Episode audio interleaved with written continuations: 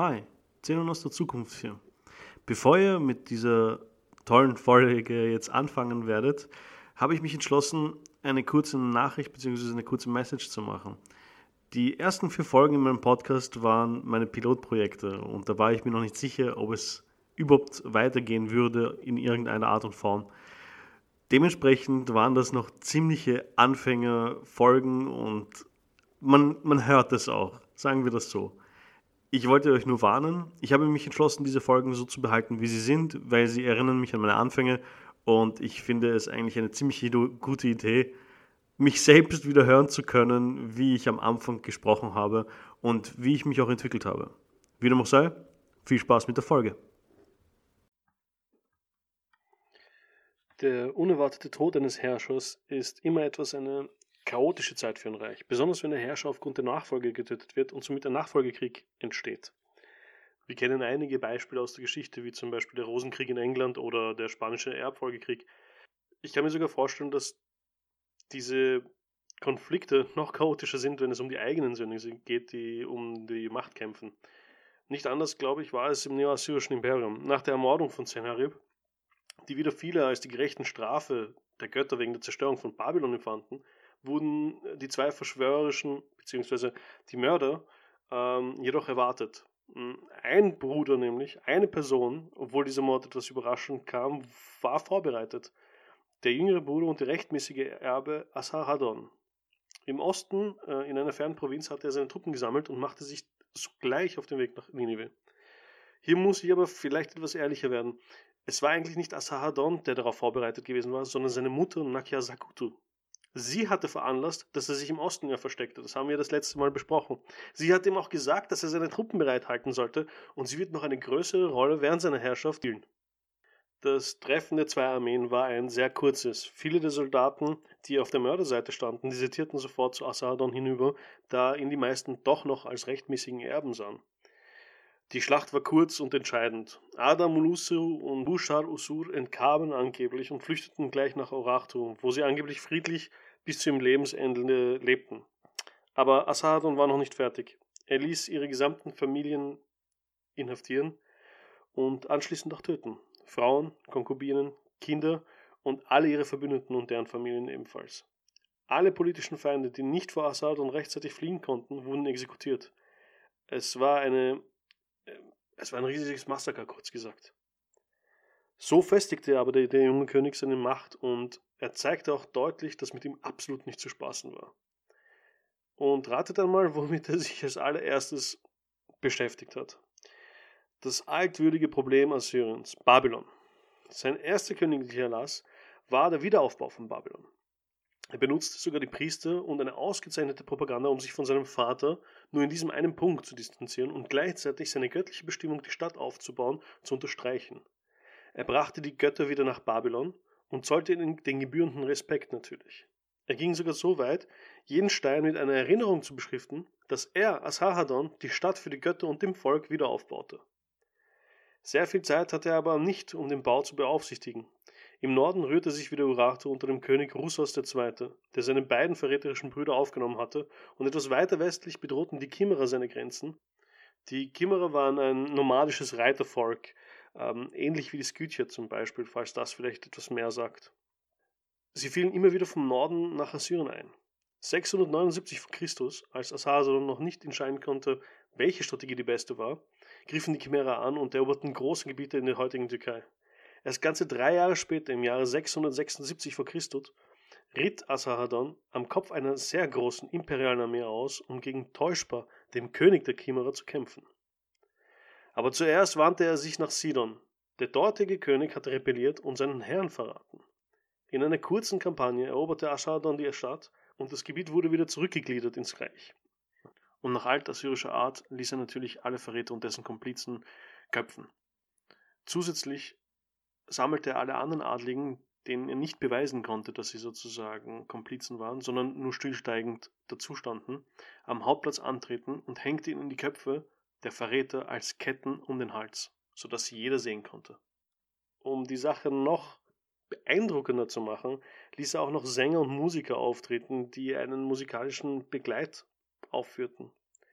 Also wir sehen, dass Asahadon genauso wie seine Vorfahren zu extremer Gewalt neigte, wenn es sein musste. Wenn er glaubte, dass das seinem Thron helfen konnte, beziehungsweise seine Position stärken konnte, zögerte er natürlich nicht vor Grausamkeiten zurück. Gleich daraufhin zog er dann mit seiner Armee in den Norden, um dort das Gebiet wieder zu befrieden. Die Kimmerer wurden vernichtend geschlagen und Asahadon hatte auch einen persönlichen Sieg zu melden. Denn es steht geschrieben, ich erschlug mit meinem Schwert täuschbar ein Kimmerer, ein Barbar, dessen Heimat weit weg ist. Sehr kurz war das Treffen mit den Kimmerern und Asahadon hatte schon den nächsten Feind im Visier, Urartu. Sein Großvater hatte schon einige Jahre zuvor Urartu befriedet, aber sie hatten sich schnell erholt und wollten natürlich ihre Unabhängigkeit wieder erreichen. Asahadon griff zuerst einen kleineren Verbündeten von Urartu an, und zwar die Manäer. Kurz darauf wurde der Krieg im Jahre 673 v. Chr. ausgerufen. Gleich daraufhin griff Assadon ein Vasallenstaat von Arato, das Königreich Schupria an. Das liegt im Osten der heutigen Türkei am See von Van. Nachdem die Hauptstadt schnell erobert wurde, wurde diese natürlich geplündert und das Reich wurde annektiert. Und Urartu überlegte sich wieder schnell und beschloss sofort einen Frieden mit Assyrien zu begehen. In dieser Nachkriegszeit entschloss Assadon die Erbfolge. Entgegen aller Traditionen und Erwartungen entschied er sich nicht für seinen ältesten Sohn, sondern für seinen jüngeren Sohn Ashurbanipal. Zusätzlich ließ er alle adligen und wichtigen Persönlichkeiten einen Vertrag und einen Eid zum Schutz des Kronprinzen und des Reiches Assyrien stellen. Man vermutet natürlich, dass diese Idee von niemand anderen kam als äh, die berühmte Nakia Sakutu. Ähm, diese Frau ist in sich ein kleines Mysterium. Wir hören zwar einiges von ihr, aber wir haben leider nicht genug Daten bzw. Informationen erhalten, dass wir wirklich sagen können, wie weit ihr Einfluss wirklich ging. Das sind alles nur Schätzungen bzw. Theorien, die aufgestellt wurden. Nachdem Ashadon seine Grenzen wieder gesichert hatte, blickte er in die Richtung des einzigen Feindes, der ihm weiterhin zu schaffen machte. Ähm, nicht nur ihm, also seinem Vater hatten sie ihm schon das Leben schwer gemacht und immer wieder Rebellionen und Unruhen angestiftet. Sie waren auch der Ursprung einer großen Rebellion in der Herrschaft von Senharib. Die kuschitischen Pharaonen in Ägypten waren ein Dorn in der Seite der Assyrer. Im selben Jahr noch verführte er mit seinen Truppen einen Gewaltmarsch in Richtung Ägypten, im Gedanken nämlich, das ganze Land in einem schnellen Zug zu erobern. Sie kamen bis zur Stadt Aschkelon im Süden des heutigen Israels. Dort wurden die bereits erschöpften Truppen der Assyrer von der ägyptischen Armee unter Tarhaka wartet und zurückgeschlagen. Asahadon musste den Schwanz einziehen und sich wieder nach Syrien zurückziehen. Er blieb zwei Jahre dann im heutigen Ninive. Einer der Gründe war seine schlechte Gesundheit. Er litt unter Appetitlosigkeit und zog sich manchmal tagelang zurück. Manche behaupteten, dass der Tod seiner Frau ihn zusätzlich in eine Depression stürzte. Asahadon ist der erste assyrische König, bei dem man wusste, beziehungsweise die Vermutung aufgestellt hat, dass er im Gegensatz zu seinen vorigen Vorgängern locker, beziehungsweise toleranter Frauen gegenüber war für die damalige Zeit. Wir sprechen natürlich von einem ganz anderen Kontext als von heutzutage, das müssen wir immer berücksichtigen. Ähm, er hat, man vermutet, seiner Frau und natürlich auch seiner Mutter äh, sehr viel Gehör geschenkt, was zu dieser Zeit offiziell sagen wir so, nicht wirklich der Fall war. Normalerweise waren Frauen ähm, Menschen zweiter, dritter Klasse sogar. Also auch wenn sie die Frau des Königs war, was natürlich auch eine Machtposition mit sich brachte, jedoch nicht so sehr, dass sie in den Annalen der Geschichte auftauchte, wie wir bisher erfahren haben. Aber bei ihm war der Fall ein bisschen anders und deswegen ist es auch etwas Besonderes, dass es überhaupt die Theorie gab, dass er in eine Depression gefallen ist nach dem Tod seiner ersten Frau. Normalerweise wurde das nie erwähnt. Also ich vermute mal, dass man hier oder beziehungsweise daran erkennen kann, dass er eine sehr gute Beziehung zu ihr hatte, beziehungsweise er hang an ihr. Vermute ich mal. Interessanterweise haben wir viele Notizen und Nachrichten von seinen Leibärzten, welche uns noch erhalten geblieben sind, die über seinen Zustand sprachen. Oft war der König an Todesschwelle und oft wurde befürchtet, dass er es nicht mehr schaffen würde. Aber der König hing fest an seinem Leben und niemand erfuhr davon außer seine Lerbärzte.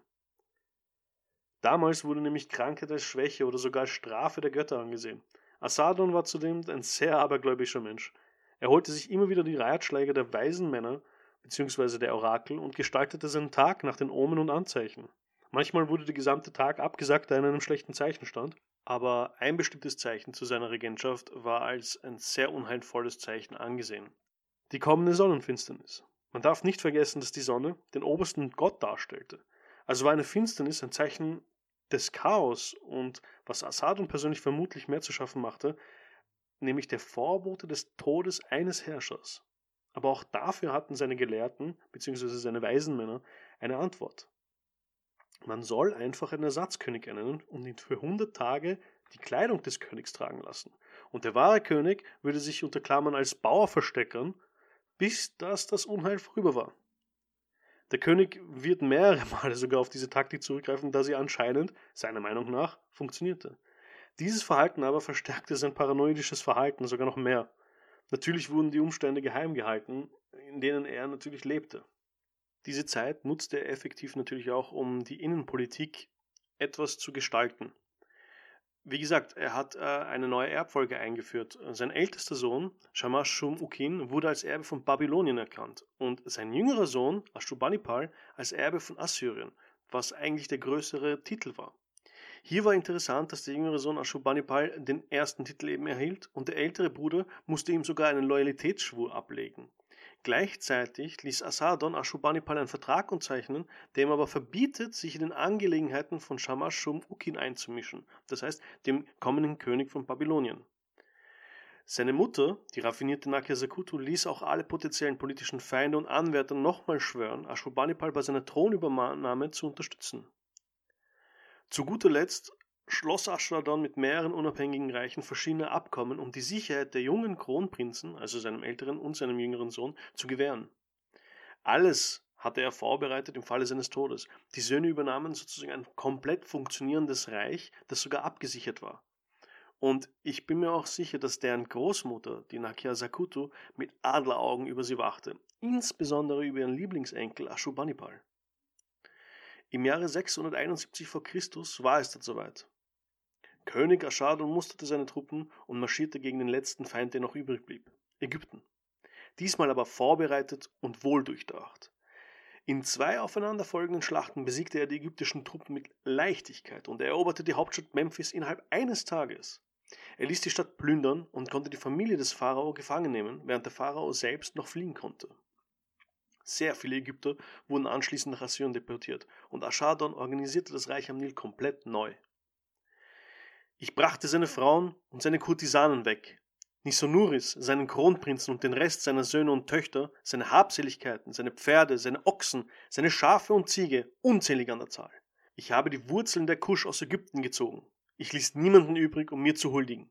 In Ägypten, ganz Ägypten, ernannte ich neue Könige, Gouverneure, Generäle, Beamte, Vertraute und Aufseher. Ägypten, der einzig wirklich große Feind, den das assyrische Imperium noch hatte, war besiegt und zu einer Puppe gemacht worden. Nie zuvor hatte das Reich so viel Macht und Territorium erlangt. Aschadon stellte seine Vorgänger vollkommen in den Schatten, und trotzdem lag dieser Sieg auch sehr schwer. Asahardons Krankheit wurde zunehmend schlimmer, und um noch ein Übel draufzulegen, wurde eine Prophezeiung bekannt gegeben. Ein angeblich rechtmäßiger König des Assyrischen Reichs namens Sassi würde den Thron besteigen und Senharibs Geschlecht vernichten. Das hieß natürlich auch Assadon und seine Kinder. Er war natürlich paranoid und vollführte wieder das Ritual des Ersatzkönigs und versteckte sich, während seine zahlreichen Agenten im Reich die Verschwörer entdeckten und aufspürten.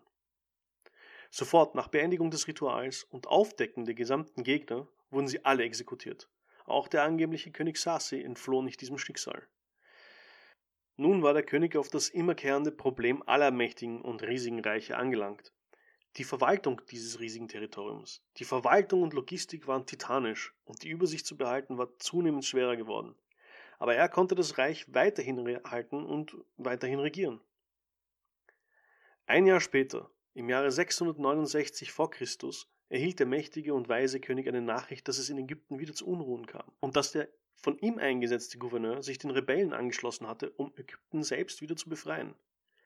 Zum dritten Mal zog der König selbst, sonderbar in sehr guter gesundheitlicher Verfassung, an der Spitze einer neuen Armee aus, um die Rebellen zu vernichten. Am 1. November 669 v. Chr. erreichte er Haran vor der ägyptischen Grenze. Und dort verstarb er anscheinend wieder alle Traditionen an einem natürlichen Tod.